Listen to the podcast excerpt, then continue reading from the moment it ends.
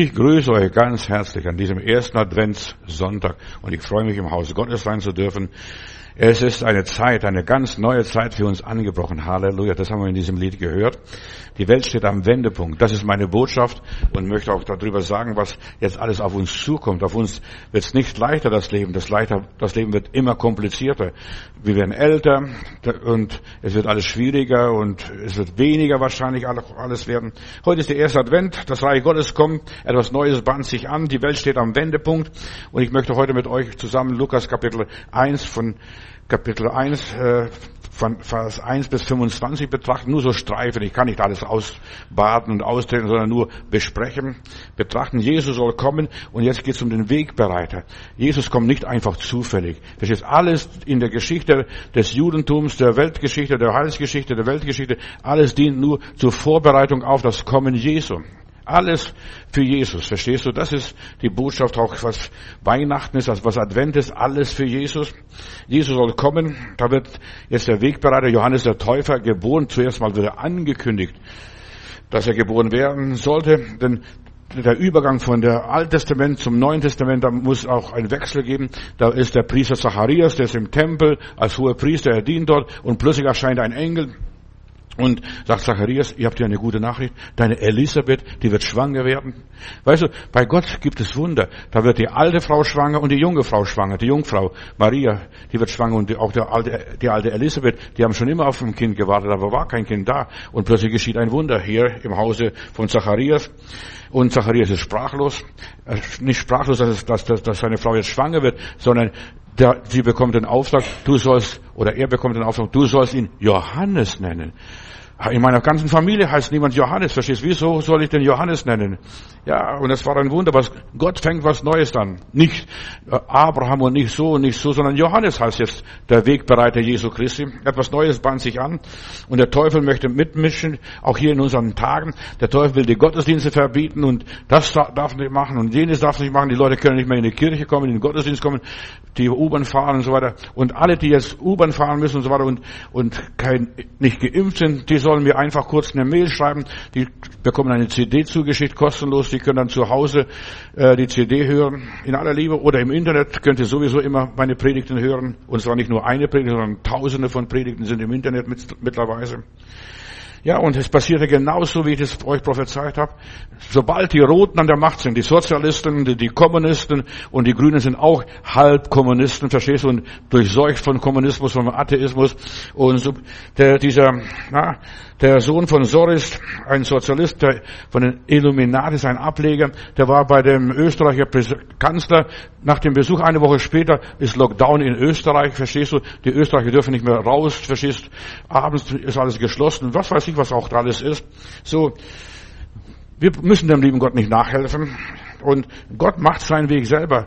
Weißt du, Gott geht seinen Weg auch ohne, ohne der Regierung, ohne der Kirche. Und Gott hat seinen Weg so und so. Gott kommt über die Hintertüre, selbst wenn die Türen hinten verschlossen sind. Gott, Jesus kommt durch die verschlossene Tür. Deshalb, uns ist kein Problem, wenn die Tür hinten geschlossen ist, verstehst? Jesus kommt so und so, dann kommt er halt durchs Fenster, wenn er nicht durch die Tür kommt. Ja, und plötzlich ist der Herr da.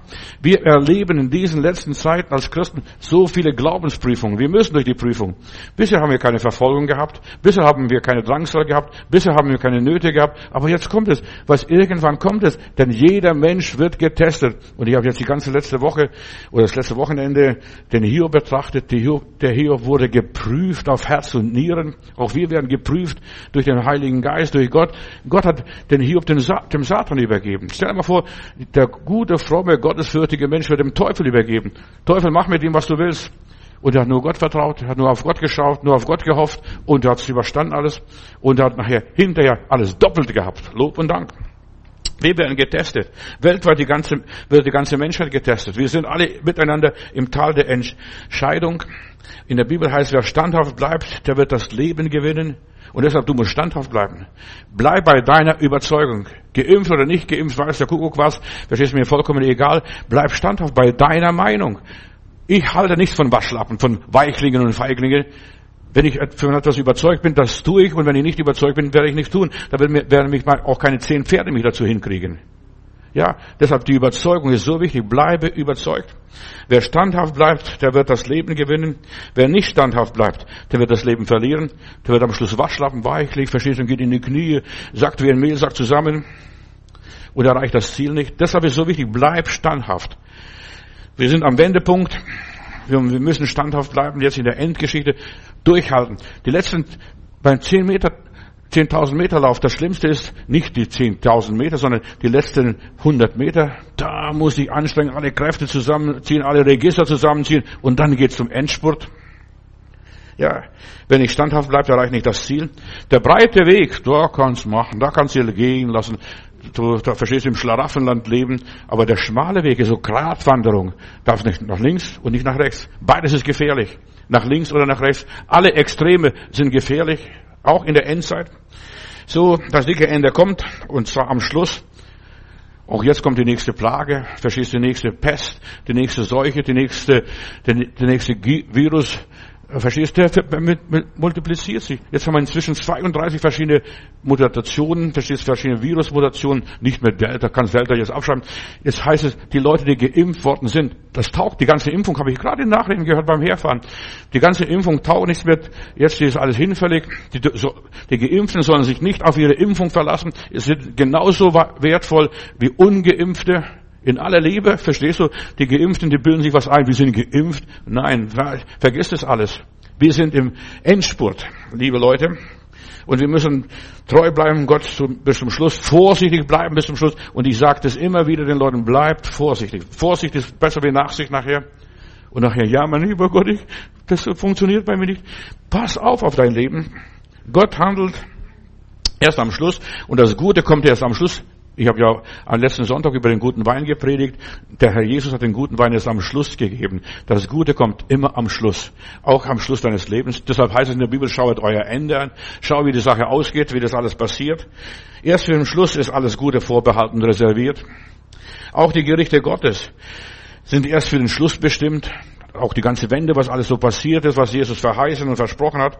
Die Finale, die Endrunde, der Schlusspunkt, das ist das Wichtigste, dass wir da das schaffen und mit der Hilfe und der Gnade Gottes durchkommen. Die letzte Runde noch einmal alle Kräfte mobil machen. Und das war auch so hier in der Endzeit bei der Geburt Jesu vor 2000 Jahren. Der Zacharias ist im Tempel, ist ein alter Mann schon inzwischen, und die Elisabeth, seine Frau, auch der alte Frau, und so weiter. Und sie dient noch Gott, weil er hohe Priester war. Und Johannes, der Täufer, was wir aus Johannes den Täufer kennen, war als Sohn eines hohen Priesters. Eigentlich hätte er im Tempel später dienen sollen. Nein, aber Gott hat ihn weitergeführt, dass er am Jordan die Leute tauft, dort die, den Herrn verkündigt und dort das Evangelium weiterbringt.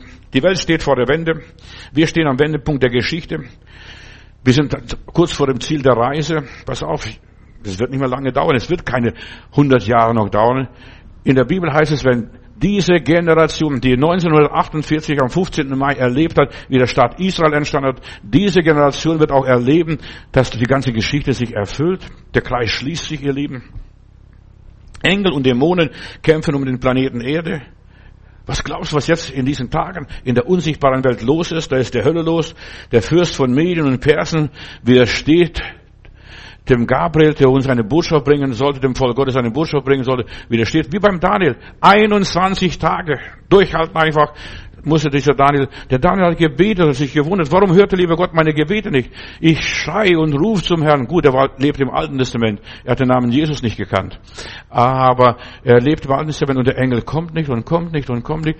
Er hat gesagt, vielleicht hat Gott mich gar nicht gehört, vielleicht versteht mich Gott nicht, vielleicht hat er uns sowieso verworfen. Aber nach acht, 21 Tagen kommt der, der Fürst Michael und er sagt, Daniel, ich habe die Botschaft bekommen, sofort als du gebetet hast. Aber der Fürst von Medien und Persen, die Regierung hier hat mich verhindert, dass ich nicht kommen kann. Und die Regierungen versuchen, Gottes Plan zu verhindern, wo sie nicht können. In Süddeutschland sind sie schon so weit, dass sie verbieten, Gottesdienste zu halten. Also in Baden-Württemberg, da raten die Bürgermeister, die raten nur, die raten nur. Verstehst du, der Teufel kann nur raten, aber mehr kann er auch nicht. Und wir sollen nicht im Rat der Gottlosen wandeln. Und die raten, man soll die Gottesdienste nicht abhalten, damit die, die, äh, die Christen nicht angesteckt werden. Verstehst du, das hat man auf den Teufel abgesehen. Ich habe gestern, vorgestern einen Brief bekommen aus Kanada von jemand, von einem Gemeindegottespastor, wo ich früher als Pastor war auch. Seine Gemeinde wurde geschlossen. Da kam er ins Gefängnis, weil er den Leuten gesagt hat, kommt in den Gottesdienst und bei mir, zu mir können alle kommen, auch nicht geimpfte und nicht getestete. Zu mir kommen alle können. Und er wurde abgeholt von der Polizei. 100 Polizeiautos haben seine Kirche umstellt, damit keine Leute auf den Parkplatz kommen können, zur Kirche kommen. Dann haben sie draußen Gottesdienst ein bisschen gehalten, aber das war auch nur knapp und kurz. Das hat er mir in diesem Video mitgeteilt. Ich habe kurz auf mein Dings gepostet, auf meine Facebook-Seite, aber das hat nicht richtig funktioniert. Dann habe ich wieder gelöscht. Nur nebenbei, ich wollte nur sagen, wir sind mittendrin in der Verfolgung. Deshalb, wer getreu bleibt bis zum Tod, bis zum Schluss, bis zum Ende, der wird das ewige Leben erreichen. Daniel Kapitel 7, Vers 23, da lese ich, dieses Reich wird ganz anders sein, was jetzt auf uns zukommt. Und alle anderen Reiche dieser Erde werden, wird verschlungen werden, das Reich Gottes. Reich Gottes kommt, dein Reich ist. Beten wir im Vater unser. Dein ist das Reich, dein ist die Kraft, dein ist die Herrlichkeit und der Wille Gottes geschieht. Das Reich Gottes kommt. Wie ein Komet vom Himmel fällt auf diese Erde und erfüllt die ganze Erde. Und da können die Leute machen, was sie wollen. Sie können beten, sie können singen, sie können plärren. Das funktioniert nicht. Sie können verbieten und sie können Gebote, Verordnungen geben, verstehst du? Nächstes Mal kommt vielleicht eine Verordnung, alle Menschen sollen in den Keller gehen. Ein Komet rast auf die Erde zu. Ja, sowas wird kommen. Steht ja in der Bibel. Ein Stern, das vom Himmel fällt. Dieser Stern heißt Wermut, bitterer Stern, also praktisch. Schmeckt gar nicht. Wermut schmeckt ja nicht. So. Und, das, und der wird wüst, wüten und die Erde verwüsten. Offenbarung 19 kannst lesen, bis der Allmächtige sein Reich eingenommen hat. Gott ist dabei, sein Reich einzunehmen, hier auf dieser ganzen Erde, überall. Er nimmt sein Reich ein. Weißt du, die Kirchen, die versagen, aber das Reich Gottes kommt, dein Reich kommt, dein Wille geschieht. Große Ereignisse werfen ihre Schatten voraus. Der Teufel ist ein großer Täuscher und Lügner. Ja, er ist ein großer Täuscher und Lügner. Guck mal, die ganzen Nobelpreise, was wir heute als Nobelpreis haben. Friedenspreis, was weiß ich. Der Nobel, dieser, dieser Sprengstoff Schwarzpulver erfunden hat, der ist ein Mörder. Der hat nur Schießpulver produziert, verstehst Und jetzt gibt er Nobelpreise. Ein Mörder vergibt Nobelpreise, ist ein Verbrechen. Für, für mich ist es ein Verbrechen. Dieser Nobel. Die ganzen Nobelpreise sind Verbrecherpreise, was da vergeben werden in aller Liebe. Ja, der Teufel arbeitet mit Panik und Angst. Jetzt kommt, jetzt kommt die neue Virusgruppe, verstehst du, aus Südafrika. Ja, und es ist ein Kampf zwischen dem König von Süden und dem König vom Norden. Da steht ein Kampf, steht in der Bibel. Die kämpfen, die streiten miteinander, die ganzen Viren, die ganzen Bakterien. Jesus sagt, mein Reich ist nicht von dieser Welt. Die Hölle wird sein Ziel nicht erreichen. Die Hölle kann die Gemeinde Jesu nicht überwältigen, so steht in meiner Bibel. Das Reich Gottes ist eine geistliche Sache, eine unsichtbare Sache. Der Heiland ist hier. Stell dir mal vor, was, wer hier ist. Der König aller Könige. Der Herr Jesus wandert unter den sieben Leuchtern, unter den sieben Gemeinden, nicht mehr in Jerusalem und nicht mehr im Tempel, sondern unter den Gläubigen in Ephesus, in Korinth, in Galatien oder in Philippe, wo auch immer. Mein Reich ist nicht von dieser Welt. Wäre das mein Reich von dieser Welt, Johannes 18, Vers 36, dann sagt Jesus, meine Jünger würden für mich kämpfen. Da würde ich meinen Dolch ziehen, meinen Revolver mitnehmen und würde Jesus verteidigen, aber das tue ich nicht, habe nicht nötig. Wir haben ganz andere Waffen, wir haben Geisteswaffen. Wir lassen uns lieber köpfen, gehen zum Schafott, lassen uns uns lieber aufhängen und wir sagen, dein Reich kommt, dein Wille geschehe.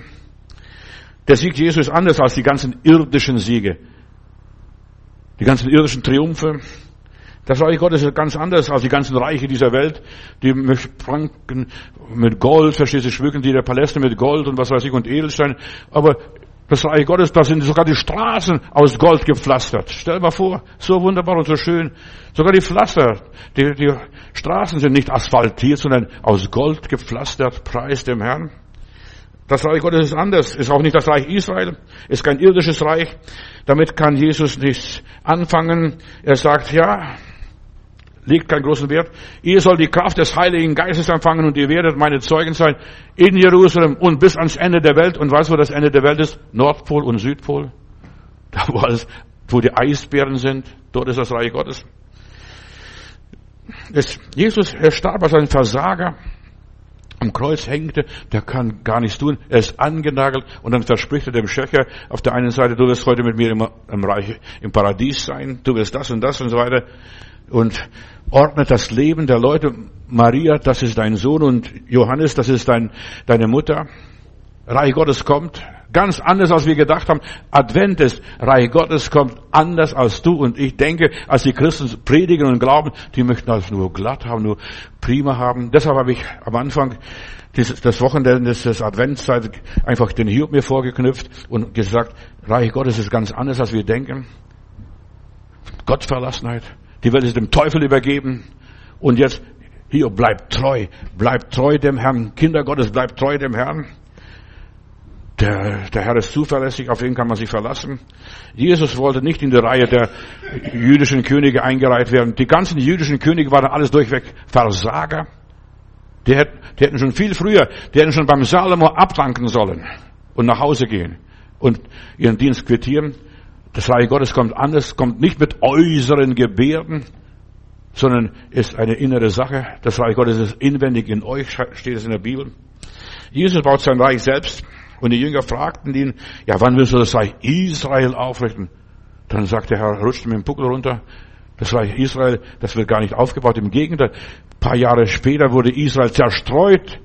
70 nach Christus, da gab die große Katastrophe, da wurde der Tempel von den Römern geplündert, niedergerissen und die Juden wurden nach Rom verschleppt als Sklaven und mussten das Kolosseum in Rom dort aufbauen. Ihr sollt die Kraft des Heiligen Geistes empfangen und meine Zeugen sein. Lukas Kapitel 17, Vers 20. Das ist das Reich Gottes, dass ich die Kraft habe, dass ich gegen den Strom schwimmen kann, dass ich ein lebendiger Fisch bin und etwas wage und etwas riskiere. Gottes Reich ist inwendig in mir. Hier ist das Reich Gottes. Nicht in der Versammlung hier in diesem Saal oder in der Kirche irgendwo. Nein, in mir ist das Reich Gottes. Lasst euch nicht täuschen, heißt es in der Bibel. Weißt du, in der Endzeit werden die Leute kommen, da ist das Reich Gottes, da ist das Reich Gottes, dort ist das Reich Gottes. Das ist überall die Reiche des Teufels, nicht die Reiche Gott, des Reich Gottes. Das Reich Gottes ist inwendig in uns und deshalb arbeiten wir, deshalb predigen wir und deshalb versuche ich die Leute zu warnen, lasst euch nicht täuschen. Das Reich Gottes kommt erst am Tage, wenn es Menschensohn kommt, wenn Jesus auf diese Erde kommt. Er kommt gar nicht auf diese Erde, hat nichts mehr zu suchen hier. Er kommt nur in den Wolken des Himmels. Und er wird seine Leute anziehen. Alle, die gerettet sind, die getauft sind. Und ich möchte auch hier bei dieser Gelegenheit auch noch sagen, am 12.12.2021 werden wir Taufe haben. Und um 19 Uhr, am dritten Advent. Also alle, die getauft sind, die werden in den Himmel, die werden wegfliegen. I fly away, oh glory. Verstehst du? Ich fliege weg. Das wird so schön sein, ich, wenn ich dann diese Erde verlasse, dann sage ich Merkel auf Wiedersehen, Scholz auf Wiedersehen, goodbye.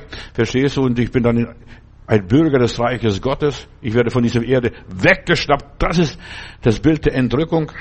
Bevor das alles geschehen kann, muss der Herr noch viel leiden, musst du noch viel leiden, müssen wir noch durch dunkle Tage gehen, durch Tal der Todesschatten. Da kriegst du Angst.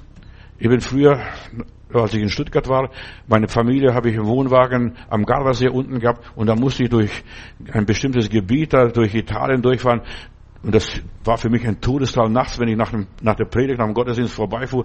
Da waren die Felswände, verstehst du, die haben aus, wie dumme Geister ausgesehen. Und es war wirklich gespensterisch. Wenn du nachts um ein, zwei Uhr da durchfährst, kriegst du richtig Angst.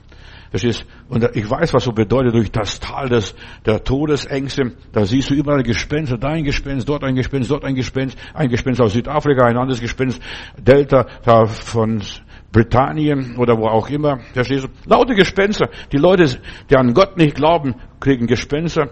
Und ich war so froh, dass ich überfahren konnte. Ich habe geradeaus auf meine Straße geguckt, habe Fernlicht eingeschaltet und das hat mich gar nicht gestört.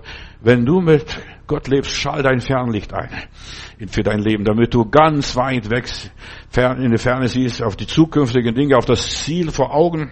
Advent. Es beginnt etwas. Gott plant etwas mit unserem Leben. Ja, wir müssen zuerst mal abgelehnt werden, verachtet, gehasst und so weiter, von Menschen verlassen werden, einsam in unserer Straße ziehen, jeder für sich selber. Warum? Das ist jetzt die Zeit, wo wir hier sind. Jeder muss sich für sich selbst entscheiden. Das ist Advent.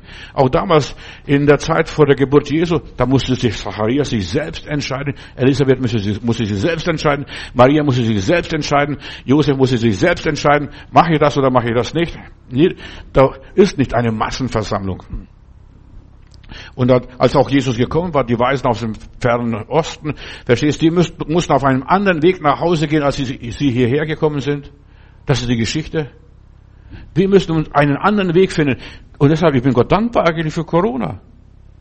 Kannst denken von, von mir, was du willst, verstehst du? Die Leute müssen sich selber entscheiden. Jeder muss auf eigene Füße stehen, muss selber kämpfen, muss selber arbeiten, für sich selbst, an sich selber denken, sich selbst beherrschen und genau entscheiden, das will ich und das will ich nicht, das mache ich und das mache ich nicht. Und das ist die Realität des Glaubens. So viele Menschen sind unrealistisch. Zuerst muss die Macht der Sünde in unserem Leben überwunden werden, aber das machen wir ganz schnell so nebenbei bei der Taufe, Bekehrung und Wiedergeburt und der Erfüllung mit dem Heiligen Geist. Das geht gleich weiter. Lob und Dank. Und dann kommt, dass die Macht Satans gebrochen wird, dass der Teufel mir nichts mehr zu melden hat und nichts mehr zu sagen hat. Und sobald es der Mund aufmacht, sagen, pst, Maul halten. Bei uns wird nicht gebellt. Ja. Lasst euch nicht täuschen, heißt es einmal in der Bibel. Ja, hört nicht auf den Feind, hört nicht auf den Widersacher. Das ist so wichtig, dass du auf den Teufel, auf diese negativen Stimmen in deinem Leben nicht hörst. Dass du nicht mehr hörst. Das Reich Gottes kommt erst am Tag, wenn, wenn es Menschensohn erscheint, wenn Jesus kommt. Was die Leute erzählen, was die Leute zuvor erzählen, ist alles Quatsch und Unsinn. Die wissen gar nicht, die haben gar keine Ahnung, weil sie den Heiligen Geist nicht haben. Und erst wenn du dem Teufel das Maul verstopft hast, wir sollen dem Bösen das Maul, den Rachen verstopfen, gib dem Argen keinen Raum, steht in meiner Bibel. Und wenn, wenn du dem Teufel widerstehst, und weißt du wann, du, wann du dem Teufel widerstehen kannst? Wenn du dich dem Herrn unterordnest. Das tust, was er gesagt hat. Wenn du demütig bist, gehorsam bist. Jesus sprach mit, nach der Auferstehung so viel mit seinen Jüngern. Das ganze Johannesevangelium ist voll. Jesus nach der Auferstehung. Er sprach, vom Reich Gottes und er hat den Leuten angewiesen, was sie tun sollen, wie sie gehen sollen, wie sie sich verhalten sollen und so weiter. Und sie sind dann ausgezogen und haben Christus gepredigt, Christus den Gekreuzigten. Warum haben sie Christus den Gekreuzigten gepredigt? Weil sie so sein wollten wie Jesus. Ich muss auch sterben. Mein Enkel hier, der ist in der Kirche, hört in der Kinderstunde Ostergeschichte, verstehst du?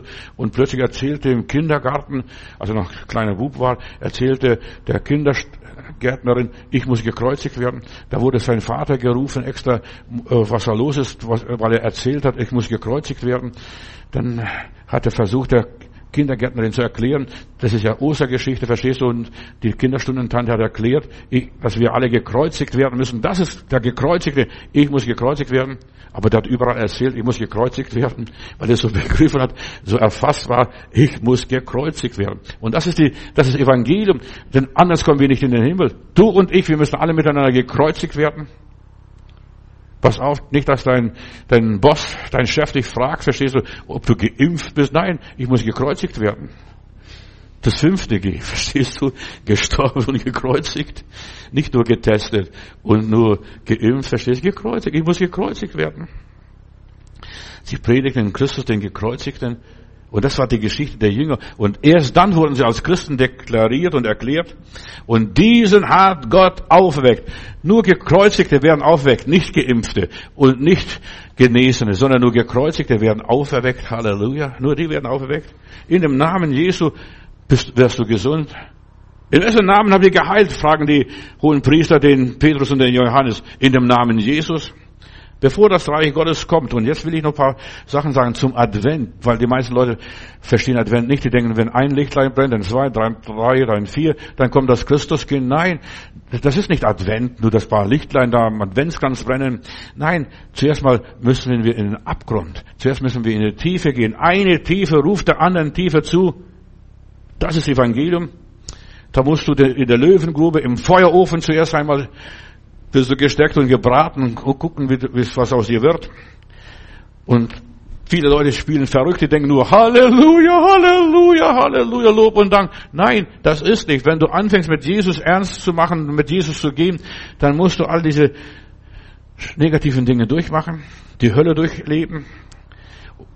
Weißt du, viele Menschen denken, Friede, Friede, keine Gefahr, jetzt bin ich gesegnet.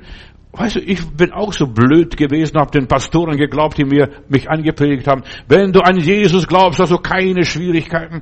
Da geht alles wie gebuttert, wie geschmiert. Also keine Anfechtungen. Aber ich habe eine ganze Menge Anfechtungen gehabt. Ich habe zuerst mal gedacht, mit mir stimmt was nicht. Ich habe hab das Evangelium nicht verstanden. Ich habe mich gar nicht richtig bekehrt, womöglich. Ach, was weiß ich, was ich für Anfechtungen hatte. Friede, Friede, keine Gefahr. Das verzapfen dir fromme Leute, die den Heiland nicht, nicht richtig kann, kennen, die selbst nicht einmal richtig sich bekehrt haben. Das Reich Gottes ist, das muss mit erkämpft werden. Das Reich Gottes wird erkämpft werden. Wie heißt es in der Bibel, die da zittern und Gewalt anwenden, die reißen das Reich Gottes an sich, nicht die Schlappschwänze. Es ist schon verrückt. Weißt du, was wir so alles erleben in dieser Welt, verstehst dass nur Waschlappen und Christen, verstehst du, so Babys, ja, so Mütter, Söhnchen, denken, die kommen in das Reich Gottes. Das Reich Gottes ist nicht ein Friedensreich. Jesus sagt, ich bin gekommen, nicht Frieden zu bringen, ich bin gekommen, das Schwert zu bringen. Da haut er so richtig rein, links und rechts, verstehst du? Vater und Mutter werden getrennt. Und was, was wir jetzt erleben, auch durch die ganze Corona-Geschichte, die Familien werden gespalten. Die einen lassen sich impfen, die anderen lassen sich nicht impfen. Was das für Streit ist in der Gesellschaft. Die, da kann kommen, wer da will, selbst wenn der Herrgott kommt, die werden sich nicht mehr zusammenbringen. Die Völker, verstehst du, die Menschen, die sind gespalten, die Republikaner und die Demokraten in Amerika, ist ganz schlimm. Bei uns wird es noch schlimmer werden. Jesus baut sein Reich, sein Reich mit ganz anderer Mannschaft. Das Blut der Märtyrer ist der Same der Kirche, so steht in meiner, nicht in meiner Bibel. Das hat der Tertullian gesagt, der Same der Kirche, die mutig Gott bekennen. Das ist der Same. Weißt du, die einfach durch, den, durch die Hölle gehen, die sich nicht fürchten. Das Bekenntnis, das muss mit dem Leben unterschrieben. Bei der Taufe wird es mit Wasser unterschrieben. Aber das macht nichts, das wird auch mit dem Leben. Ich, mein, ich gebe mein Leben hin durch mein Bekenntnis, was ich bin und was ich glaube und so weiter. Für eine Sache, für die man nicht sterben kann, ist nicht wert, dass man der Sache überhaupt lebt und das in den Mund nimmt. Wenn du etwas nicht mit deinem Leben unterschreiben kannst, vergiss es alles. Lass es bleiben, geh lieber weiter. Es lohnt sich nicht zu leben. Viele haben resigniert.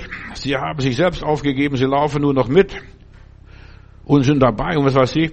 Aber sie sind nicht mehr bereit zu erdulden, zu ertragen, zu verkraften. Sie füllen ihr Leben mit Jahren, aber nicht das, die, die Jahre mit Leben. Füll dein Leben mit, äh, mit Leben, mit, deine Jahre mit Leben und so weiter. Jesus sagt, das Reich ist bereits da, das Reich Gottes ist bereits da, es ist angebrochen. Sobald du deinen Finger streckst für Jesus, deine Stimme für Jesus erhebst, ist der Teufel los. Also bei mir war das so.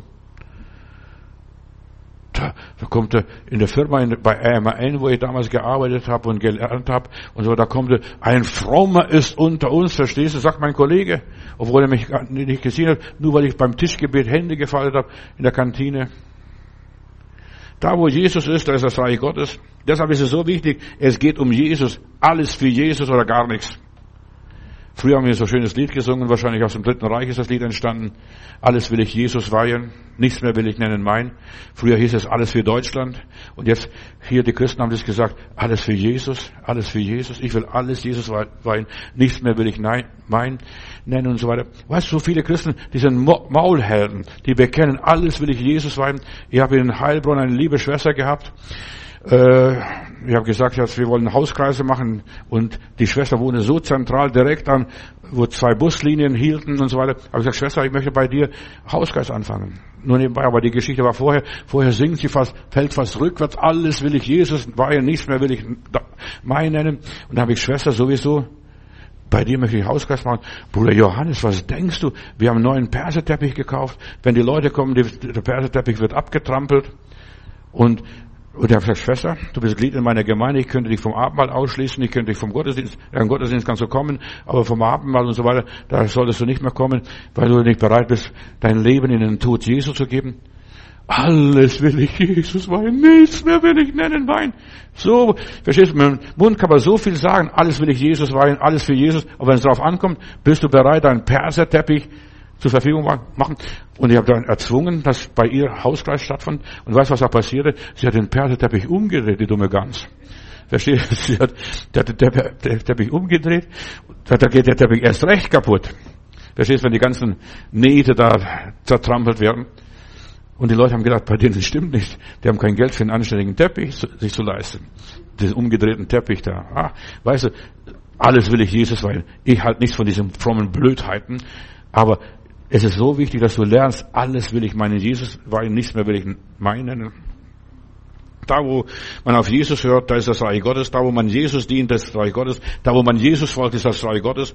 Da, wo man mit Jesus in Verbindung ist, da ist das Reich Gottes. Alles für Jesus.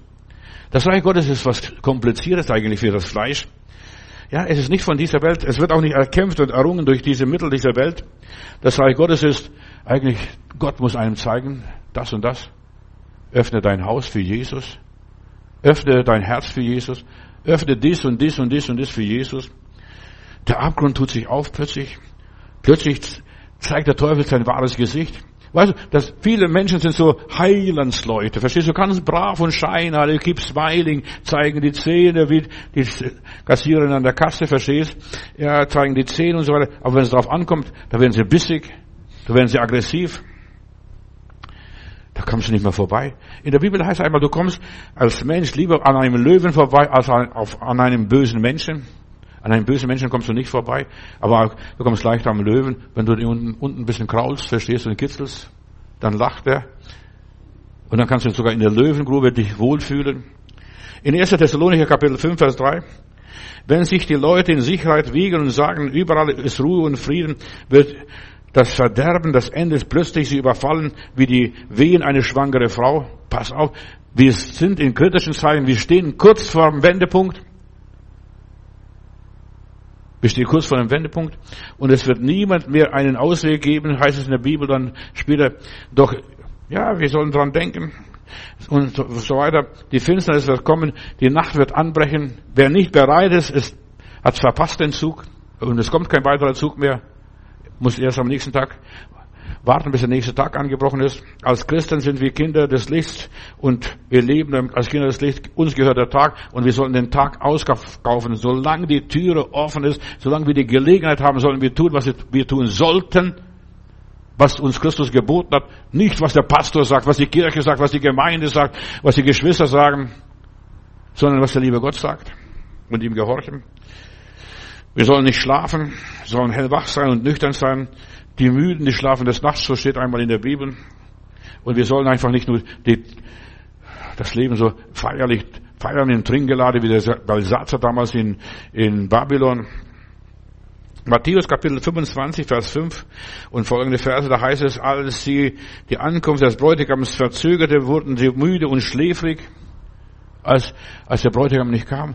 Pass auf, dass nicht passiert in dieser Corona-Zeit, dass du müde und schläfrig wird. Oh ja, das geht alles so weiter. Kommt die nächste Virus, der nächste Virus, kommt die nächste Plage, kommt die nächste, kommen die nächsten Umstände. Nein, es wird nicht mehr kommen. Irgendwann ist der Ton der letzte Posaune geblasen worden. Ich predige im Laufen am Neckar da unten bei Heilbronn und als Evangelist habe ich im Missionszelt die Gewohnheit, das mache ich immer, ich kündige meine Themen an und ich habe angekündigt, Sonntagabend werde ich auf den Tag, auf die Sekunde genau sagen, wann der Heiland wiederkommt. Das habe ich angekündigt. Das Thema, die Wiederkunft Jesu war mein Thema. Dann verkündigt der evangelische Pfarrer in Laufen von der Kanzel, Leute, geht nicht ins Zelt. Dort predigt ein Sektenprediger, der sagt auf den Tag und sogar der Sekunde genau, wann Jesus wiederkommt. In der Bibel steht doch Tag und Stunde weiß niemand, nicht mal der Sohn im Himmel, der Sohn Gottes, der Jesus Christus weiß, wann der Jesus kommt. Habe ich gesagt, angekündigt und ich habe dann den Leuten erzählt, wann Jesus wiederkommt. Beim Ton der letzten Posaune.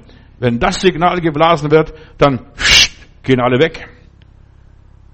Die fliegen weg. Beim Tunnel, bei der ersten Posaune fliegen sie nicht weg. Bei der zweiten auch nicht, bei der dritten auch nicht, bei der vierten auch nicht, bei der fünften auch nicht, bei der sechsten auch nicht. Und erst bei der siebten Posaune, beim Ton der siebten Posaune findet die Entrückung statt. Und als wenn ich so meine Bibel studiere, da wir sind wahrscheinlich mittendrin in der fünften, sechsten Posaune schon. Denn da können die Menschen noch Buße tun. Ab in der siebten Posaune können sie nicht mehr Buße tun. Lies mal die Offenbarung, die Posaunen. Um Mitternacht plötzlich war ein Geschrei. Siehe, der Bräutigam kommt, geht ihm entgegen. Und da sprangen die Jungfrauen alle auf, alle zehn. Fünf Törichte und fünf Kluge, die sprangen alle auf und die will ihr Licht anzünden. Plötzlich ist die Batterie leer. Plötzlich kein Öl in der Lampe. Ja. Und plötzlich suchen sie um Hilfe. Plötzlich gibt es keine Hilfe mehr. In der Endzeit, wenn du den Zug verpasst, wird es für dich keine Hilfe mehr geben. In aller Liebe. Das muss ich dir sagen. Ich weiß nicht, ob du schon mal Zug verpasst hast. Und da kam kein Zug mehr am nächsten Tag oder äh, an, in, an dem Abend. Das ist schrecklich. Und die fünf hatten nicht genügend Öl und dann baten sie dir an und gebt uns von unserem Öl, denn unsere Lampen gehen aus. Verstehst? Was glaubst du, was da in der Endzeit passieren wird? Da werden die Leute hin und her rennen und Hilfe suchen. Wir sind in der Adventszeit. Wer dabei ist, ist dabei. Wer nicht dabei ist, der ist nicht dabei. Der kann alles andere vergessen. Die Ankunft des Bräutigams verzögerte sich.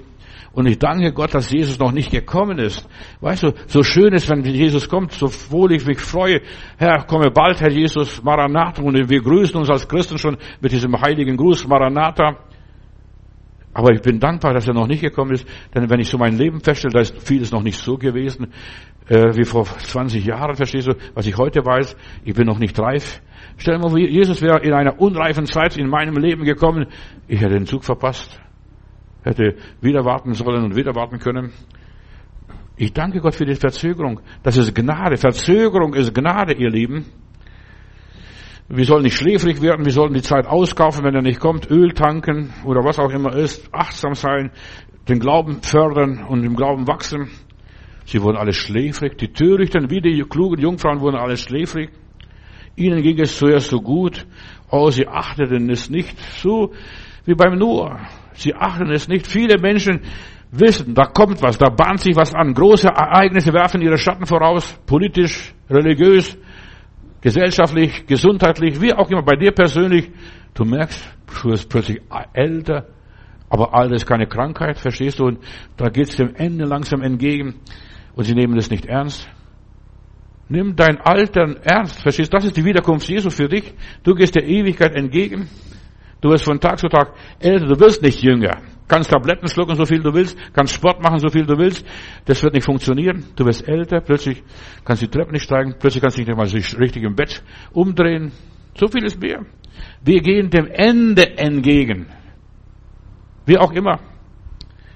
Und sie achten es nicht. Achte auf das Ende. Das Ende ist so wichtig, das Ende deines Lebens. Deshalb sagt die Bibel, schau dir ihr Ende an, nicht ihren Anfang. Das, der Anfang ist nicht wichtig. Weißt du, selbst wenn du schlecht anfängst, du kommst noch in, in Spur, du kannst noch spuren, verstehst? Aber das Ende ist wichtig. Wie schaffst du die letzten 100 Meter im 10 Meter, 10.000 Meter Lauf? Oder im Marathonlauf, was auch immer ist? Dieser Marathonläufer, verstehst du, der kam, und die Geschichte ist überliefert, der kam und brach zusammen, als er Athen betrat, fiel auf den Boden und konnte nur rausbringen, wir haben gesiegt, wir haben gesiegt. Das war alles, was er sagen konnte. Er konnte nicht mehr sagen, weil er war am Ende nach, nach über 40 Kilometer drinnen, verstehst du? Wir haben gesiegt. Und das ist das Ende, wenn du sagen kannst, wir haben gesiegt. Ich habe gesiegt. Christus hat gesiegt. Nicht, ich habe nicht gesiegt. Ich habe euch gestern gesagt, weißt, wir sollen aufhören, fromm zu sein. Ich habe gekämpft. Ich habe gerungen. Und was weiß ich. Nein, er hat gekämpft. Er hat gerungen. Und wir haben gesungen, gesiegt, weil er für uns gekämpft, geblutet und triumphiert hat am Kreuz. Die jetzige Christenheit ist in einem sehr gefährlichen Zustand. Die Christenheit steht vor diesem kritischen Wendepunkt, wovon ich predige. Wir haben jetzt wieder Advent. Verstehst du? Jetzt beginnt das Kirchenjahr. Das Kirchenjahr beginnt bei uns, bei den Gläubigen, nicht im Silvester von altes Jahr, im neue Jahr, sondern die Christen haben mit, mit Advent, mit der Ankündigung Jesu, mit der Heilsbotschaft, da beginnt das Reich Gottes. Wenn du das Evangelium hörst und die Christen achteten es nicht, und dann kam schließlich der Antichrist nachher in Rom, die waren schockiert, wie vom Pferd getreten. Was soll denn das? Der Nero, verstehst du, verfolgt die Christen, der kreuzigt die Christen jetzt. Da wird unser heiliger Paulus gekreuzigt, der heilige Petrus wird gekreuzigt, die heiligen Apostel werden alle miteinander hingerichtet, geschleift, wie auch immer ist. Ja, die werden gepiesackt und gequält. Der Antichrist, die Christen, deshalb wurde die Offenbarung geschrieben als Trostbuch. Die Offenbarung ist nichts anderes als ein Trostbuch in der Bibel, dieser Apokalypse von Johannes. Ich habe gedacht, bei uns stimmt nicht. Wir dachten, das Reich Gottes kommt. Der, die ganze Welt wird erfüllt von Jesus, von der Herrlichkeit, vom Heiligen Geist und was weiß ich noch. Im Gegenteil. Leute, verlasst euch nicht auf Erweckungen, verlasst uns euch nicht auf dies und jenes, sondern verlasst uns auf das, was die Bibel sagt. Da wird ein großer Abfall kommen. Ja, und ich erlebe das in der Christenheit, wie der große Abfall kommt. Es wird in der Welt immer dunkler. Der, der wird an dem Untergang gearbeitet, an der Vernichtung der Menschheit. Die Menschen werden schreien, Matthäus Kapitel 24, Krieg und Kriegsgeschreie. Das Ende wird kommen. Sei nicht geschockt. Und bitte, lieber Gott, bitte hilf mir, dass die Flucht nicht geschehe am Sabbat oder an, an, im Winter, wenn es kalt wird, weil man sich nicht mehr irgendwo verkriechen kann.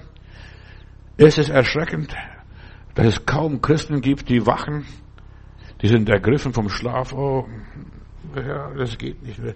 Ich will nicht mehr. Ich kann nicht mehr. Verstehst du? Und dann reiben sich die Augen. Und dann hören sie, der Bräutigam kommt, der Bräutigam kommt. Das ist Advent. Der Bräutigam kommt. Die wollen nur, viele Christen wollen nur unterhalten werden. Dir geht's gut, verstehst? Deine, dein Sparbuch wird voller und voller und voller, verstehst? Dein Konto wird ge, ge, überflutet. Ja, in der unsichtbaren Welt braut sich so viel zusammen. Wenn du das sehen könntest, erblicken könntest, da werden die Weichen gestellt für die Zukunft. Satan ist der größte Manipulator und der größte Blender der Menschen. Es wird alles gut werden. Kinder, bleibt ruhig. Setzt euch schön hin und spielt mit den Steinchen. Es wird dunkel werden. Es wird keinen Glauben mehr finden. Das ist Advent, verstehst? Du denkst Advent, da werden die Christen halt aufbrechen von wegen. Der Herr Jesus sagt, wenn ich wiederkomme, meinst du, dass ich Glauben finden werde auf dieser Erde?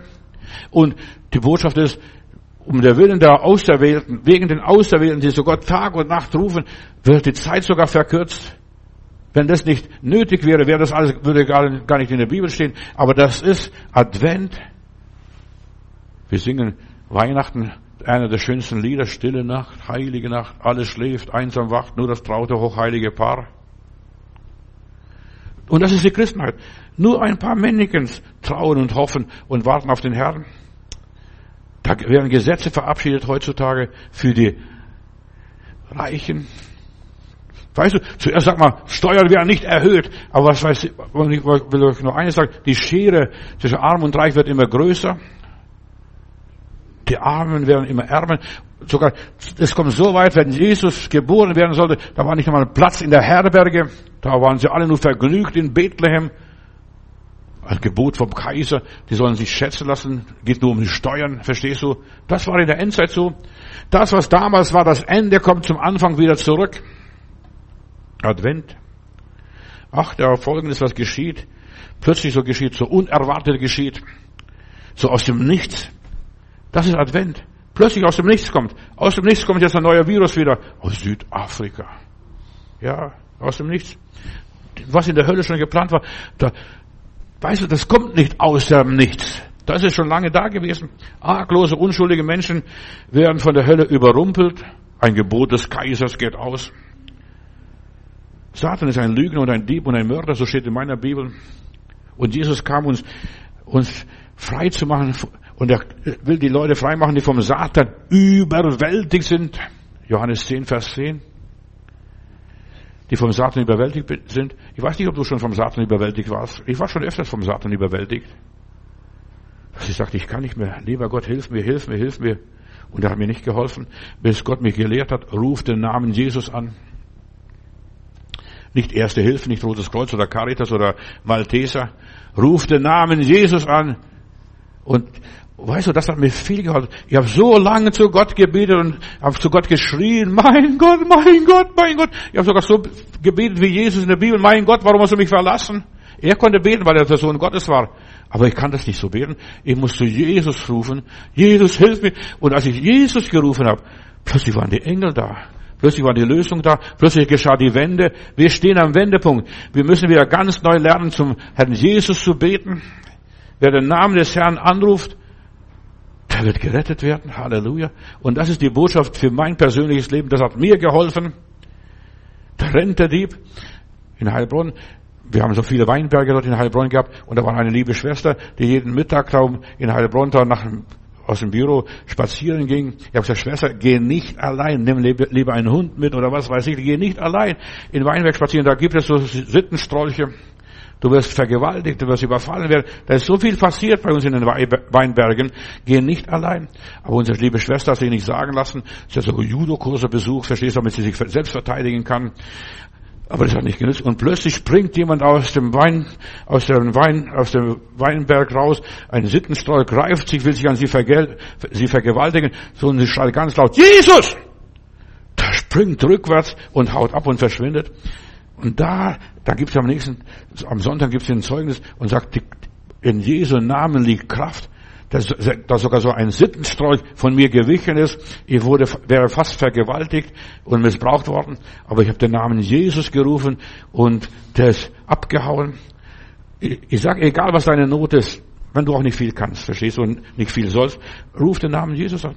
Meinen Kindern habe ich gelehrt, als sie in die Welt gingen, als sie die Familie verlassen haben, als sie aus dem Nest rausgeflogen sind, habe ich gesagt, Leute, meine Kinder, ihr müsst nicht viel wissen. Ihr braucht nicht viel. Ihr müsst nicht viel wissen, Theologie. Ihr müsst nur eines wissen, wenn Not da ist, betet und ruft den Namen Jesus an. Das reicht vollkommen. Aber der Teufel dass du schläfst, dass du ruhig bist, dass du den Namen Jesus nicht gebrauchst, sondern einfach dir das alles gefallen lässt. Ruf den Namen Jesus, wenn du Dinge in deinem Leben hast, die dir nicht gefallen, ruf den Namen Jesus an, zu Hause. In dem Namen Jesus haben wir den Sieg.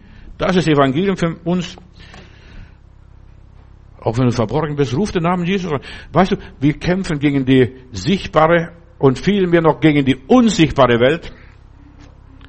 Da, wo Gott ist und so weiter, da werden, wo Jesus ist, da werden Entscheidungen getroffen. Was die Wende kommt, wenn Jesus kommt, wir schreiben heute 2021, noch ein paar Tage und dann ist alles vorbei wieder. Da schreiben wir 2022, schöne Zahl 222. Ja, nach Christus schreiben wir. Nach Christus. Verstehst du? Natürlich die, äh, die DDR-Leute und so, die haben geschrieben AD nach unserer Zeitrechnung, verstehst du?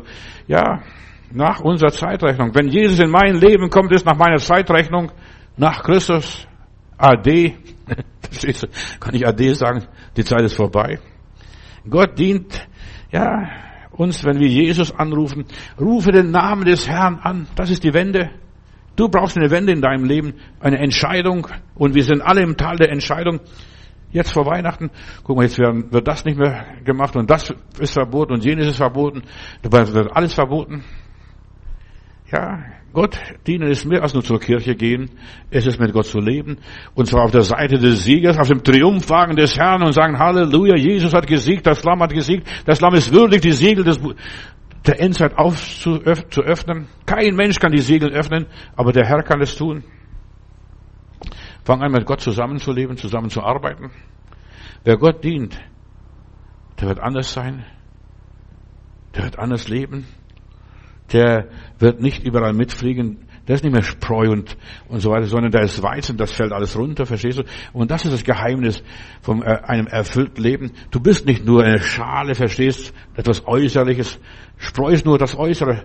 Wenn du gedroschen wirst, verstehst du, und genau das ist, was der liebe Gott in der Endzeit macht. Er drischt uns richtig.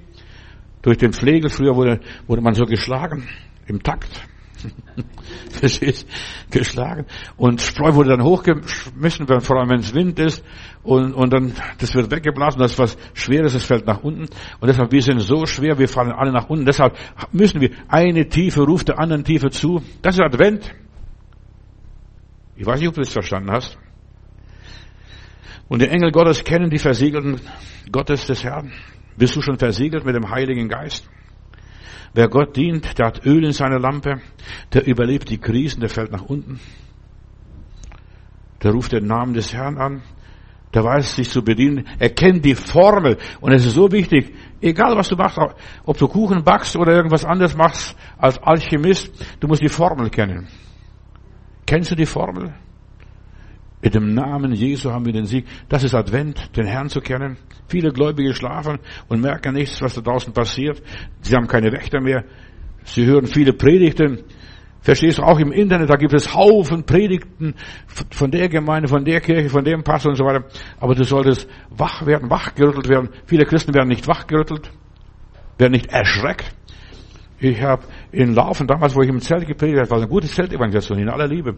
Da habe ich eine Anzeige bekommen von einem Geschäftsmann aus Laufen, der zeigt an, der hat mir alles, der hat öffentlich in der Versammlung gesagt, was mit mir los ist, verstehst? Und ich kann nicht mehr schlafen. Da haben die Schlaftabletten nicht mehr genützt, alles, alles nicht mehr genützt. Und ich bin angezeigt worden, damit er, weil er keine, weil er nicht mehr schlafen kann. Ich hätte alles gesagt, was in seinem Leben los ist. Das war ein, ein Storch wahrscheinlich. Verstehst ich bin nur so durchgegangen, das und das ist bei den Gottlosen im Leben und so weiter. Und dann hat er noch sogar dem Richter gesagt, der hat mit mir auf mich mit dem Finger gezeigt. Weißt du, getroffene Hunde bellen, fangen an zu bellen, verstehst du? Und du sagst nur die Wahrheit und plötzlich nehmen sie das persönlich, ziehen sich das Schuh für sich an. Aber das war für mich äh, lustig, verstehst du? Und dann hat der Richter es eingestellt, verstehst du? Das kann ja jedem passieren, das kann jeder sich anziehen und kann jeder das annehmen. Und wenn der Schuh passt, der zieht sich an, hat der Richter noch gesagt. Ja. Aber, aber so ist es. Die Leute werden nicht mehr erschreckt. Da wird nicht mehr vor der Heiligung gepredigt, und wo, obwohl es in der Bibel heißt, ja, nach der Heiligung, ohne welche niemand den Herrn sehen wird. Manche fühlen sich gleich, wenn sie die Wahrheit hören, plötzlich gestört und belästigt, provoziert, können nicht mehr schlafen. Und ich bin Gott dankbar, wenn der Heilige Geist zu mir spricht, dass ich nicht mehr schlafen kann. Dass ich mich von einer Seite auf die andere sehe, bis ich die Sache bereinigt habe. Und wir haben alle in unserem Leben irgendwo Sachen, die noch nicht bereinigt sind. Jeder Einzelne. Ich habe gedacht, mit der Taufe ist alles abgewaschen. Aber nein, ich muss noch jahrelang dran arbeiten, an dem Problem, an jedem Problem und ich muss sogar eine Nahtoderfahrung machen, bis ich, da merke ich plötzlich, jemand steht mir im Weg, jemand blockiert mich und ich bin Gott so, so, so, so dankbar, dass ich diese Nahtoderfahrung hatte. Ich konnte die Dinge bereinigen. Und jetzt verstehe ich erst einmal richtig, warum die Menschen brüllen wie Stiere, wenn sie am Tor der Ewigkeit stehen, im Sterben stehen, das, weil sie wissen, da stehen die Leute, die lassen mich nicht durch, ich muss nach Hause. Ich muss ins Reich Gottes gehen. Ich muss zum Himmel, ins Dienstseits und so weiter. Und das sind Dinge, die sind nicht bereinigt worden. Und deshalb ist es so wichtig, dass wir vom Heiligen Geist aufmerksam gemacht worden. Der Heilige Geist ist so ein Gentleman. Er deckt auf und er deckt zu. Deckt auf und er deckt zu. Und ich bin Gott dankbar, dass er bei mir so viel aufgedeckt und wieder zugedeckt hat und ich kann schlafen. Ich schlafe wie ein Murmeltier. Und ihr habt dem lieben Gott gesagt, lieber Gott, ich möchte gerne träumen, denn in der Bibel heißt es, eure Alten sollen Träume und Visionen und Gesichter haben. Und das will ich. Und ich erträume so vieles, auch das, was ich heute Morgen euch predige, das habe ich auch im Geist, im Traum, in der Vision empfangen. Da war ich auf, spring schnell aus dem Bett raus, schreibe mich oder ich habe am Bett Notizbuch sogar, da schreibe ich gleich auf, was da los ist, verstehst du, damit ich nicht vergesse. Weißt du, der Teufel will, will eines machen, er will dir das Wort Gottes klauen. Und wenn er dir das Wort Gottes klaut, hat er dich bestohlen, weiß nicht mehr den anderen Tag, was los ist, was da war, was hat der liebe Gott mir gesagt. Im Traum erleben wir unsere Bibelschule, Geschwister. Im Traum wird alles Große gegeben, Advent. Du sollst ihn Johannes nennen, und der sprachlos geworden ist, der Zacharias, der wusste nicht mehr, was er tun sollte.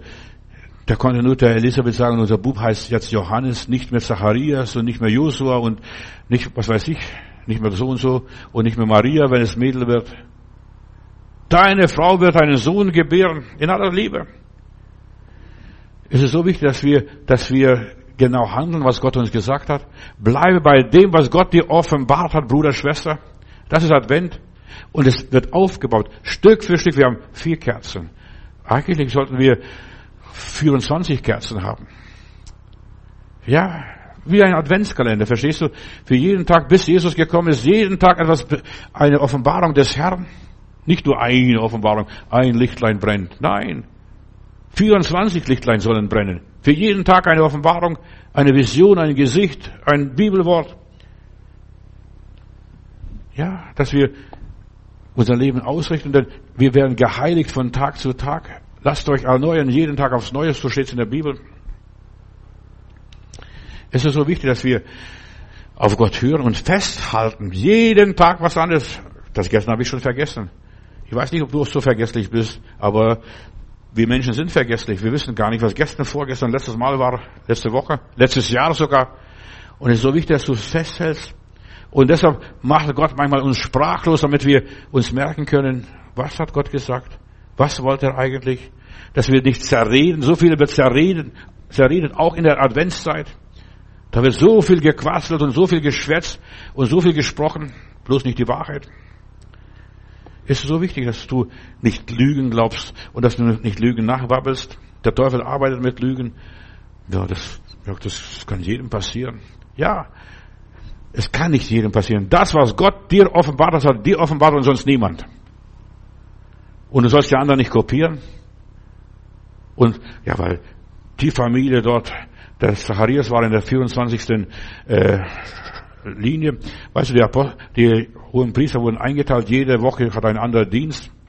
Und er war der 24. Verstehst der letzte der hohen Priester, der gedient hat im Tempel. Lies mal die Geschichte. Er hat seinen Dienst gehabt, er war an der Reihe. Verstehst? Und bringt es seine Pfanne und opfert dem lieben Gott und sagt, Heiland oder Hargott oder Jahwe oder Elohim oder El Shaddai oder was weiß ich, was er für Namen da gehabt hat. Da hat Jesus noch nicht gekannt.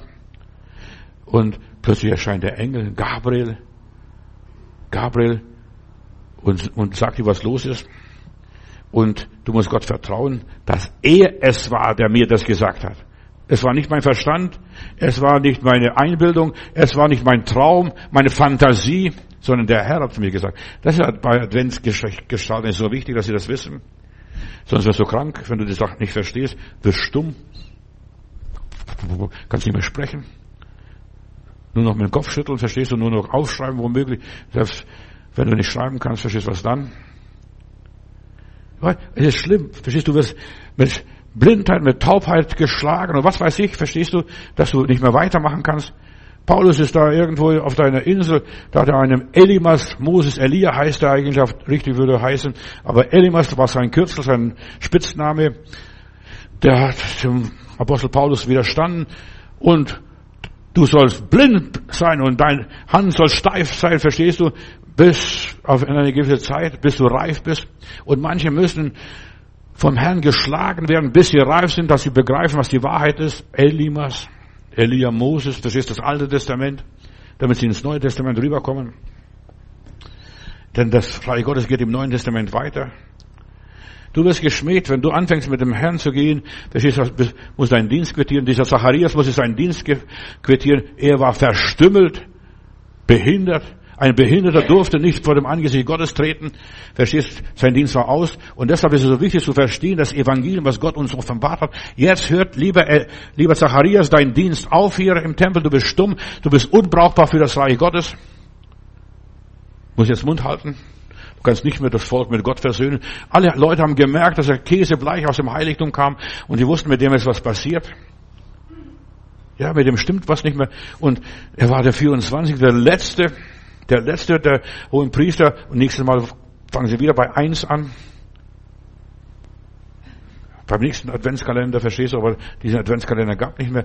Und kam der Johannes. Johannes, der Täufer, wurde im Bauch der Elisabeth noch mit dem Heiligen Geist erfüllt. Deshalb ist es so wichtig, liebe Geschwister, dass wir mit dem Heiligen Geist erfüllt sind, von Gott versiegelt worden sind und dergleichen, dass wir Frieden mit Gott haben. Jetzt beginnt das Neue Testament. Im Monat Dezember werde ich über Jesus predigen. Alles für Jesus. Halleluja, Lob und Dank. Alles für Jesus. Hab noch ein bisschen Geduld. Warte ab. Wer zuletzt lacht, der lacht am besten. Das ist Advent.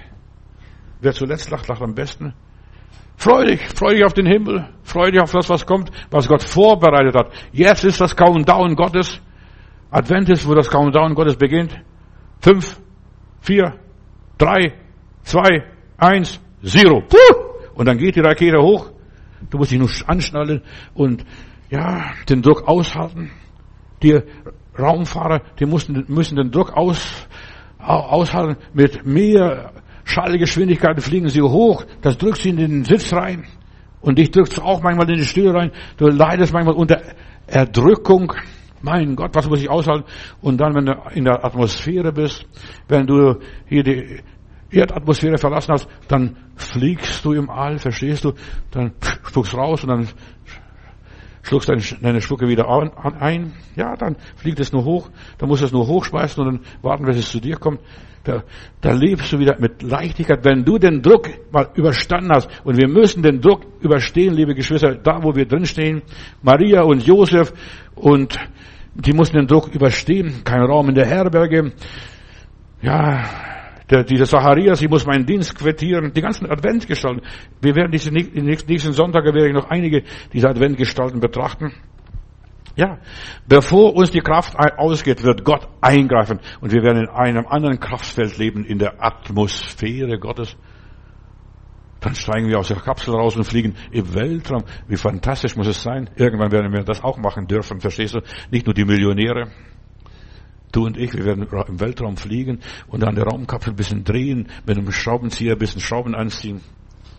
Oder was auch immer es ist. Es wird fantastisch sein. Ja, bevor du kapitulierst, greif Gott ein.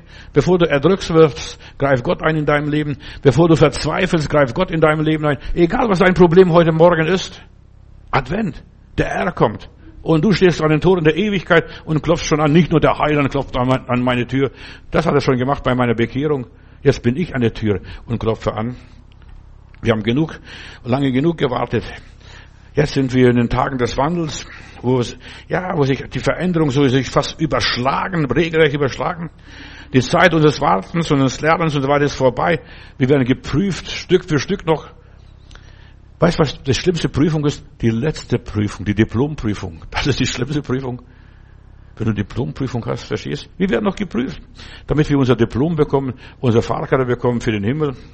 Nach der Prüfung kommt die Zeit unserer Bewährung, unseres Dienstes und ja, die Zeit, wo das alles erfüllt wird, was wir alles gehofft, geglaubt haben. Da trete ich meinen Dienst an. Da kommt die Belohnung. Ich konnte gar nicht erwarten, bis ich meinen Führerschein habe. Verstehst du, dass ich Auto fahren kann? Ich habe schon das Auto gekauft und in der Garage schon stehen gelassen. Bin ein bisschen schwarz gefahren zwischendurch. Aber ich konnte es nicht mehr erwarten, bis ich fahre. Und ich bin gleich, gleich da habe ich meinen Führerschein bekommen, ausgehändigt bekommen, habe ich den Stempel bekommen und dann sofort ins Auto gestiegen. Ich konnte nicht mehr erwarten, bis ich fahren darf jetzt und ungeniert fahren, ohne kontrolliert zu werden, ohne Angst zu fahren. Das war für mich ein Erlebnis. Ich habe schon Führerschein gehabt, Klasse 4, dass ich mit dem Traktor fahren kann. Aber mit dem Auto fahren ist was anderes, als mit dem Traktor zu fahren. Nur nebenbei. Gott wird das Schicksal seines Volkes wenden und uns befreien von allen Lügen, Dieben, Mördern und was weiß ich von welchem Gesindel. Wir müssen nur noch den Glauben ausleben. Einfach, Herr, du hast gesagt und gestern habe ich gesagt, wir sollen stille sein. Wir sollen nicht reden so viel, verstehst du? Wir sollen einfach die Dinge geschehen lassen, was geschieht. Das war gestern meine Botschaft, was Gott mir gezeigt hat. Eigentlich bin ich vom Thema abgekommen. Ich muss euch ehrlich sagen, eigentlich wollte ich euch was ganz anderes verkündigen. Aber der Heilige Geist zeigt mir, wir sollen Mund halten. Wenn wir schlimme Dinge erleben, das Beste ist, stille sein. Auch nicht Amen sagen, sondern einfach stille sein. Ja, einfach stille sein. Oh Herr, mir geschehe, wie du gesagt hast. Das ist Amen eigentlich. Mir geschehe, wie du gesagt hast. Jetzt kommt der Tag, wo Gott sein Schweigen brechen wird, wo wir die Erfüllung sehen werden. Plötzlich ist der Johannes da, da kommt doch die Maria zu der Elisabeth, da fängt er auf dem Trampolin im Bauch der Mutter Elisabeth zu trampeln, zu springen. Das Kind hüpfte im Bauch der Mutter, wurde erfüllt vom Heiligen Geist. Verstehst du? Nicht eine Pfingstgemeinde, charismatische Gemeinde irgendwo. Nein, im Mutterbauch ist er erfüllt worden vom Heiligen Geist. Das ist ein Erlebnis. Eine neue Phase unser Christsein beginnt, wenn Jesus kommt, wenn die Macht Satans gebrochen wird. Wir stehen kurz vor der Enthüllung und Erfüllung aller Dinge, dass der Wille Gottes realisiert wird. Jahrtausende haben sie auf den Tag gewartet, Tag X. Das ist Advent, Tag X. Haben sie gewartet, eine Prophetie nach der anderen. Das, die halbe Bibel zuerst einmal, verstehst du, das ganze Alte Testament alle, alle Verheißungen im Alten Testament, ich habe euch noch vor, ich glaube, bei irgend letztes, letztes Jahr irgendwo gepredigt, etwa 180, 180 Verheißungen, Versprechungen über Jesu Geburt sind im Alten Testament gegeben. Er wird kommen, das ist, aber er kam erst, als die Zeit erfüllt war. Advent passiert erst, wenn die Zeit erfüllt ist, nicht vorher. Da kannst du beten, so viel du willst. Dieses Kairos, diese göttliche Zeit muss da sein. Und Advent ist Kairos, göttliche Zeit. Kronos ist unsere Zeit. Wir können heiraten, wir können arbeiten, wir können kaufen und verkaufen, das ist unsere Zeit. Aber göttliche Zeit ist Kairos. Als die Zeit erfüllt war, sandte Gott seinen Sohn. Das ist der Übergang von der alten Zeit in die neue Zeit. Johannes der Täufer war der Türschwelle dort. Ja, wir sehen hier, dass was Neues sich anband, eine neue Zeit. Wir gehen durch den Jordan oder durch das Rote Meer, was es auch immer ist. Wir machen jetzt plötzlich, wenn wir aus dem Wasser rauskommen, neue Erfahrungen mit Gott. Alles, was wir bisher wussten und gekannt haben, das war nur Pennets, kleine Nüsschen. Die Zeit der Opfer und Entbehrungen sind zu Ende. Wenn Jesus kommt, wird Satans Macht gebrochen. Und er kam, um die Leute freizumachen, die vom Satan belästigt, überwunden oder überwältigt waren. Wisst ihr, der Teufel hat nicht das letzte Wort. Für mich hat der liebe Gott das letzte Wort. Halleluja. Preis dem Herrn. Amen. Der Herr hat das letzte Wort. Nicht der und jener, der Politiker, wer auch immer ist. Ja, deshalb zögere nicht und wenn es soweit ist, dann spring hoch und renn, so schnell du kannst. Renn aus deinem Sodom, aus deinem Gomorra, aus was weiß ich, bevor die große Flut kommt. Ich bin so oft also viele Jahre war sie, die Süddeutschen fahren immer nach Norden und ich bin oft nach Norden gefahren, äh, Norderney und äh, Halligen und was weiß ich oder St. Peter-Ording. Dort habe ich meinen Urlaub verbracht. Und ich war einige Mal auf den Halligen. Und wenn du mal auf den Halligen, das sind Inseln da im Nord, in der Nordsee, wenn du mal, mal, mal auf den Halligen warst und darüber gegangen bist, musst du genau auf die Uhr gucken, dass du rechtzeitig nach Hause kommst. Wenn du nicht rechtzeitig äh, nach Hause kommst, dann stehst du bis zum Hals im Wasser, musst schwimmen. Und deshalb, wir sind alle auf, in Halligen. Hier in dieser Welt sind wir auf Halligen. Wir müssen genau auf die Uhr gucken, die Zeit Gottes verstehen, in der Adventszeit. Wir müssen verstehen, wie weit bin ich jetzt, bei welcher Posaune bin ich jetzt. Guck auf die Uhr. Vielleicht die fünfte, die sechste Posaune. Beim Ton der letzten Posaune kommt die Flut. Und dann ist es vorbei mit der Ebbe. Mit dem sanften, stillen Leben. Und es ist wichtig, dass du rechtzeitig zurückkommst. Ich musste einmal sogar auf den Halligen übernachten weil die Flut kam, ich habe mich vertan in der Zeit mit meinen Kindern, die sind so langsam gelaufen. Und dann das Festland habe ich ausgerechnet und die Leute haben gesagt, das können sie nicht mehr mit den Kindern machen, die schaffen das nicht mehr. Und dann kommt die große Flut wieder bei der Sintflut. Die Flut wird kommen, das Meer wird steigen, die Katastrophen werden kommen. Als ich in Schottland war, da ist die Ebbe und Flut 17 Meter gewesen. Stell dir mal vor, 17 Meter. Hoch im Norden, da ist noch viel schlimmer wie hier. In, Nord, in Norddeutschland 17 Meter. Nicht die Ebbe wird siegen, das Meer wird siegen. Nicht das sanfte, schöne Christentum. Ach, es ist wunderbar, es ist Herrlichkeit, mit ihm zu gehen. Nein, die Flut wird kommen und deshalb ist es wichtig, bring deine Seele in Sicherheit. Sorge, dass du rechtzeitig das andere Ufer erreichst. Was auch immer ist die Bibel schreibt, und das möchte ich ganz schnell noch ein paar Sachen durcharbeiten hier, was ich vor mir habe. Ich bin eigentlich vom Thema abgewichen. Selig und heilig ist der, der Teil hat an der ersten Auferstehung. Über solch der andere Tod keine Macht mehr. Der andere Tod hat über dich keine Macht mehr. Selbst wenn es noch so knapp ist, mach dich auf. Wir sind im Wettlauf mit der Zeit, Geschwister. Wir sind im Wettlauf mit der Zeit. Du sollst die Zeit gewinnen. Die Bibel sagt, kaufe die Zeit auf, es ist böse Zeit. Der Herr kommt, um die Seinen zu erlösen und wohl dem, der bereit ist und das Ufer noch so schnell wie möglich erreicht und hört schon, wie die Flut kommt hinter ihm. Es wird immer höher und höher und höher. Begreife, für dich kommt nicht das Gericht, sondern für dich kommt die Erlösung, die göttliche Evakuierung, die Entrückung. Wir haben ein Ziel, eine Vorgabe. Dort muss ich hin, unbedingt, koste was es wolle. Heute ist eine wichtige Zeit. Gestern gehört mir nicht mehr und morgen gehört mir auch noch nicht, aber das heute gehört mir. Und ich soll aus dem Heute was machen. Wir gehen Jesus entgegen. Die Welt vergeht mit ihrer Lust, aber wer den Willen Gottes tut, der bleibt in alle Ewigkeit. Jesus kommt und Jesus bringt die Wende in unserem Leben. Und manchmal geht Gott mit uns ungewöhnliche Wege. Und deshalb mach, mach gar nicht raus. Sag wie die Mutter Maria, mir geschehe, wie du gesagt hast. Also das sage ich. Ich verstehe vieles nicht, was in meinem Leben auch geschieht. Da geht's auf und ab und auf und ab und auf und ab. Und ich muss immer wieder sagen, dir, mir geschehe, Herr, wie du gesagt hast. Es kommt. Und das ist sich Gott unterzuordnen. Das ist, was der Zacharias gemacht hat. dass sich Gott untergeordnet. Und er hat Johannes genannt. Und das war der neue hohe Priester, der am Jordan die Leute tauft und die sogar Jesus tauft. Was glaubst du, was er da erlebt hat? Jesus kommt und Jesus und sogar die Jünger, alle Jünger Jesu waren alles ehemalige Jünger des Johannes, die er getauft hat. Der Herr Jesus hat nicht einfach den Petrus gerufen. Petrus war schon bei Johannes. Und Andreas war auch schon beim Johannes. Nathanael war auch schon beim Johannes. Johannes war auch schon beim Johannes. Also der Apostel Johannes, nicht der andere. Zacharias ist Gott begegnet und er ist stumm geworden. Da wurde das Alte Testament abgeschlossen und wenn in deinem Leben das alte Leben abgeschlossen ist, bist du stumm, redest nicht mehr darüber. Weißt du, das ist ein Erlebnis, das musst du machen, dass deine ganze alte Geschichte abgehakt ist, ad acta gelegt. Du hast es Gott abgegeben alles und ist alles in Ordnung. Der Sieg Jesu kommt, die Befreiung kommt, die Erlösung kommt, das Heil Gottes kommt, die Wende kommt, Halleluja, preis dem Herrn. Lieber Vater, du gehst neue Wege mit uns in dieser komischen, schrecklichen, grau, gräulichen Zeit. Lasst uns erfinderisch sein. Herr, deine Liebe in unseren Herzen macht uns erfinderisch, auch in dieser Zeit, dass wir klug sind und ohne falsch. Herr, hilf uns, dass wir das Ziel erreichen und uns nicht dem Herodes ausliefern, wie auch immer, sondern dass wir wie die drei Weisen oder die Weisen aus dem fernen Osten, dass wir auf einem anderen Weg nach Hause gehen, wie wir gekommen sind und uns nicht ins Messer rennen. Deine Liebe, deine Treue, deine Barmherzige begleite uns bis heute, lieber Heiland. Ich danke dir und ich segne alle meine Geschwister von nah und fern im Namen Jesu Christi. Amen.